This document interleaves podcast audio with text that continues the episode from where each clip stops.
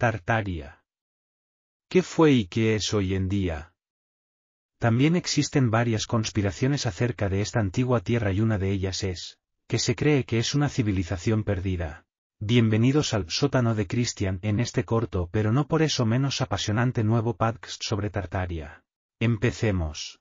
En este podcast hablaremos sobre la Tartaria histórica. Para la actual entidad de la Federación Rusa, conocida anteriormente como Tartaria, o Tartaristán. Tartaria o Gran Tartaria, en latín, Tartaria Magna, es el nombre por el que se conocía en Europa, desde la Edad Media hasta el siglo XIX, a una gran extensión de tierra del centro y noreste de Asia que iba desde el mar Caspio y los montes Urales hasta el Océano Pacífico y que estaba habitada por varios pueblos, túrquicos y mongoles, a los que genéricamente llamaba, tártaros. Incluía lo que en la actualidad se conoce como Siberia, Extremo Oriente ruso, Turquestán incluido el Turquestán Oriental, la Gran Mongolia, Manchuria, ocasionalmente, el Tíbet. Geografía e Historia. En los mapas y textos europeos datados entre los siglos XVI y principios del XIX Tartaria era el nombre genérico de los extensos territorios de Siberia y el extremo oriente ruso. Tomaba su nombre de los tártaros, nombre que se asignaba en Occidente a los pueblos mongoles. El término fue cayendo en desuso a medida que el imperio ruso se expandía hacia el este y Siberia era más conocida en Europa. El mapa de Kari. Uno de los más completos mapas de esta región es el diseñado en 1806 por el cartógrafo británico John Cary, en el que se sintetiza el conocimiento de Asia Central según las más recientes autoridades, es decir, los datos aportados a Occidente por misioneros jesuitas, viajeros y comerciantes, muchos de ellos franceses, rusos y persas, hasta finales del siglo XVIII. En el mapa se muestra todo el espacio comprendido entre el mar Caspio y Japón hacia el este, y desde el Golfo de Loubi hasta la India, Birmania y las Filipinas en el sentido norte, sur. Tartaria aparece dividida en regiones cuyo apelativo denota su ubicación geográfica y el Estado que ejerce la soberanía sobre el territorio. Así, la Tartaria moscovita o Tartaria rusa, actual Tartaristán, corresponde a Siberia Occidental. La Tartaria china o de Katai es el Turquestán Oriental, actualmente llamado Xinjiang, en China, la Tartaria Oriental o de Mongolia son las actuales Mongolia, Mongolia Interior y Manchuria, de rosa en el mapa, con la inclusión errónea del Japón, mientras que la llamada Tartaria Independiente, en amarillo en el mapa, corresponde a la región histórica del Turquestán Occidental o Turquestán ruso, hoy dividido entre los estados independientes de Kirguistán, Turkmenistán, Tayikistán, Uzbekistán y Kazajistán. Pequeña Tartaria. Tartaria Minor o Pequeña Tartaria fue el nombre del Kanato de Crimea, el estado creado por los pueblos tártaros de la península desde 1441 hasta 1783, el más duradero de los canatos túrquicos que sucedieron al imperio de la Horda de Oro. Tartaria en la cultura de Occidente. Desde mediados del siglo XIX, Tartaria aparece como un topónimo más o menos legendario en la literatura y en descripciones de viajes antiguos y medievales por lo general es un término que tiene una connotación negativa, vinculado a los paisajes hostiles de Asia Central y a sus pueblos salvajes.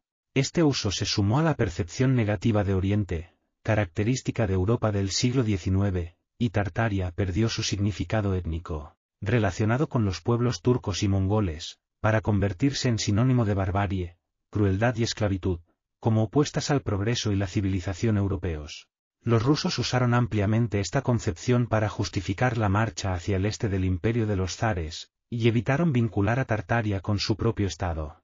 En Occidente, por el contrario, Tartaria se asoció a menudo con el imperio ruso y más tarde, con la Unión Soviética, a la cual la propaganda presentaba como un estado tártaro, es decir, asiático.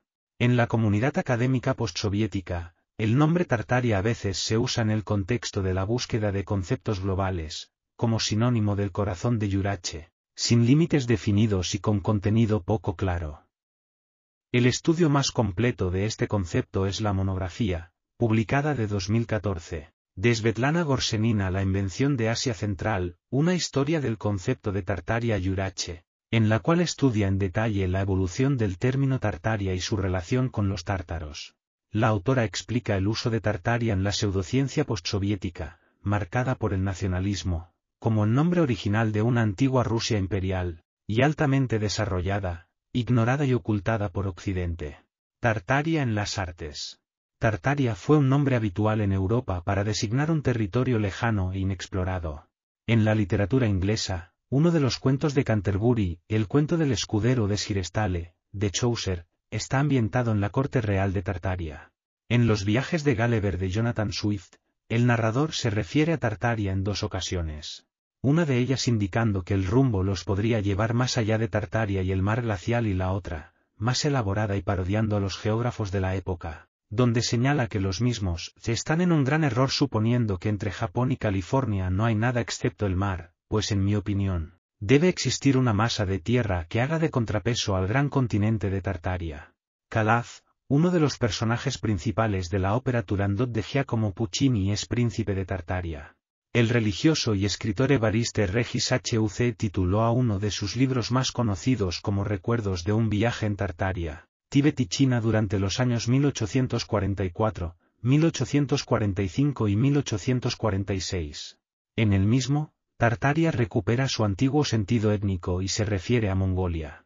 En el libro Noticias de Tartaria, un viaje de Beijing a Cachemira, escrito por el corresponsal de The Times, Peter Fleming después de un viaje al Karakorum y al Xinjiang, Tartaria tiene un significado simbólico y corresponde geográficamente a la antigua Tartaria de los mapas. En la novela El desierto tártaro de Dino Buzzati, el topónimo no designa un territorio específico, sino que se usa como símbolo de una amenaza oculta, una metáfora del miedo desligada de cualquier característica temporal y espacial. En la novela Hada de Vladimir Nabokov, Tartaria es el nombre de un gran país del ficticio planeta de Antiterra, Rusia es su contraparte en Terra, el mundo gemelo de Antitierra. En el relato de L. Frank Baum, La vida y aventuras de Santa Claus, los antagonistas son los gigantes de tres ojos de Tartaria. En el poema de Walter de la Mare Si yo fuera señor de Tartaria, este país se describe como una tierra llena de felicidad. Teoría de conspiración de la Gran Tartaria. Origen, la teoría de la Gran Tartaria como una civilización perdida se originó en Rusia, a partir de la difusión de la llamada Nueva Cronología de Anatoly Fomenko, y fue popularizado por Nikolai Levasov. En la pseudociencia rusa, conocida por su nacionalismo, Tartaria se presentaba como el nombre, verdadero, de Rusia, maliciosamente, ignorado, en Occidente. Desde aproximadamente 2016, las teorías de conspiración sobre un supuesto imperio perdido de Tartaria han ganado popularidad entre los internautas de habla inglesa, mayoritariamente en los Estados Unidos, pero separadas de su marco nacionalista ruso e integradas a las teorías marginales de los grupos QAnon. Características. La versión occidental de Tartaria se fundamenta en una interpretación histórica del desarrollo de la arquitectura, sus defensores consideran que ciertos edificios de estilo clásico ya demolidos como el Singer o la Estación Pensilvania de Nueva York, del mismo modo que los pabellones temporales de las ferias mundiales de finales del siglo XIX y principios del XX, eran en realidad construcciones de un vasto imperio mundial, Tartaria, suprimido de la historia. También otras grandes edificaciones, desde la Casa Blanca a las pirámides, son atribuidas a esta civilización, supuestamente muy avanzada, en algunas versiones habitada por gigantes, cuyo núcleo central era un poderoso imperio que habría ocupado todo el norte de Asia, desde el mar Caspio y los montes Urales hasta las costas del Océano Pacífico.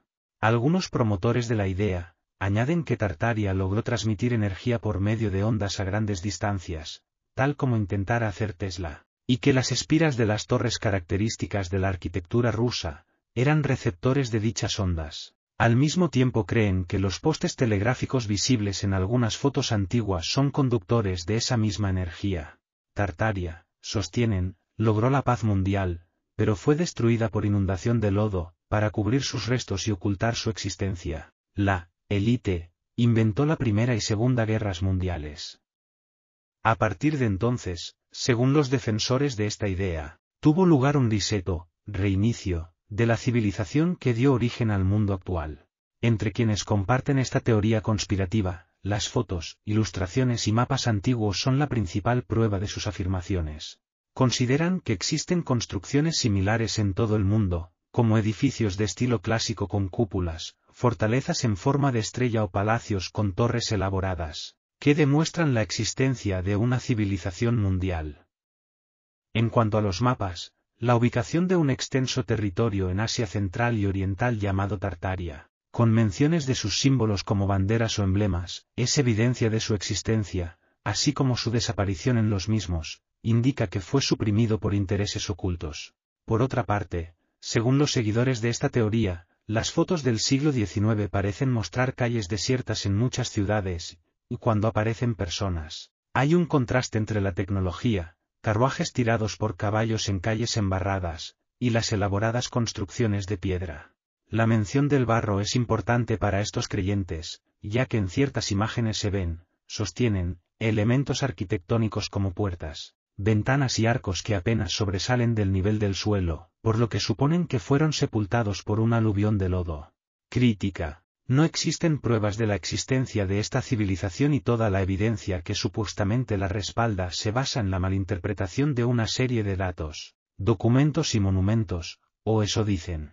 En realidad, según todas las fuentes oficiales, Tartaria fue el nombre de un territorio de Asia Central y Oriental, mal conocido en Europa, poblado por pueblos de origen mongol. Diccionarios y enciclopedias del siglo XVII a XIX lo mencionan, y como era costumbre en la época, le asignan emblemas y fronteras definidas que nunca existieron en realidad. En cuanto a los edificios de estilo neoclásico se pusieron de moda a finales del siglo XVIII y se difundieron por gran parte de Europa y América junto con la Revolución Industrial, mientras que las fortificaciones con bastiones en punta, cuyo plano semeja una estrella, son anteriores y corresponden a la arquitectura defensiva francesa de Vauban, desarrollada a partir del avance de las armas de fuego de gran alcance. Las grandes exposiciones, o ferias mundiales, se caracterizaron por la construcción de edificios efímeros y recargados en cuyo interior se exhibían los avances tecnológicos de la llamada Belle Époque. Aunque en las imágenes parezcan obras imponentes, la realidad es que estaban construidos con materiales baratos o fácilmente desmontables, como vidrio o acero. En los archivos de las ciudades que fueron sede, o participaron, de estas muestras están guardados los planos originales de la mayor parte de estas construcciones. En cuanto a las fotografías de calles desiertas, se debe recordar que las primeras fotos no tenían el tiempo de exposición suficiente para captar a las personas, por lo que éstas no aparecían en ellas. Acerca de la presencia de tecnología antigua, conviviendo con modernos edificios la confusión proviene de la idea errónea de que los grandes monumentos solo pueden construirse con maquinarias ultramodernas y el desconocimiento del gran desarrollo de las técnicas de construcción a partir del uso de la energía del vapor y la electricidad desde mediados del 1800. Finalmente, las imágenes de edificios junto con excavaciones son registros de la renovación urbana de finales del siglo XIX y principios del vigésimo con la construcción de subterráneos y la colocación en el subsuelo de tendidos eléctricos o sistemas de agua corriente. En síntesis, la teoría de Tartaria es el resultado del desconocimiento de la historia moderna y una mala interpretación de la arquitectura, todo ello sumado a la creencia en un complot de las llamadas élites, para mantener engañada a la población mundial. ¿Qué te ha parecido este podcast? Si te ha gustado suscríbete totalmente gratis para hacerte partícipe de esta pequeña comunidad, y así, tu móvil te avisará cuando suba un episodio nuevo. Saludos.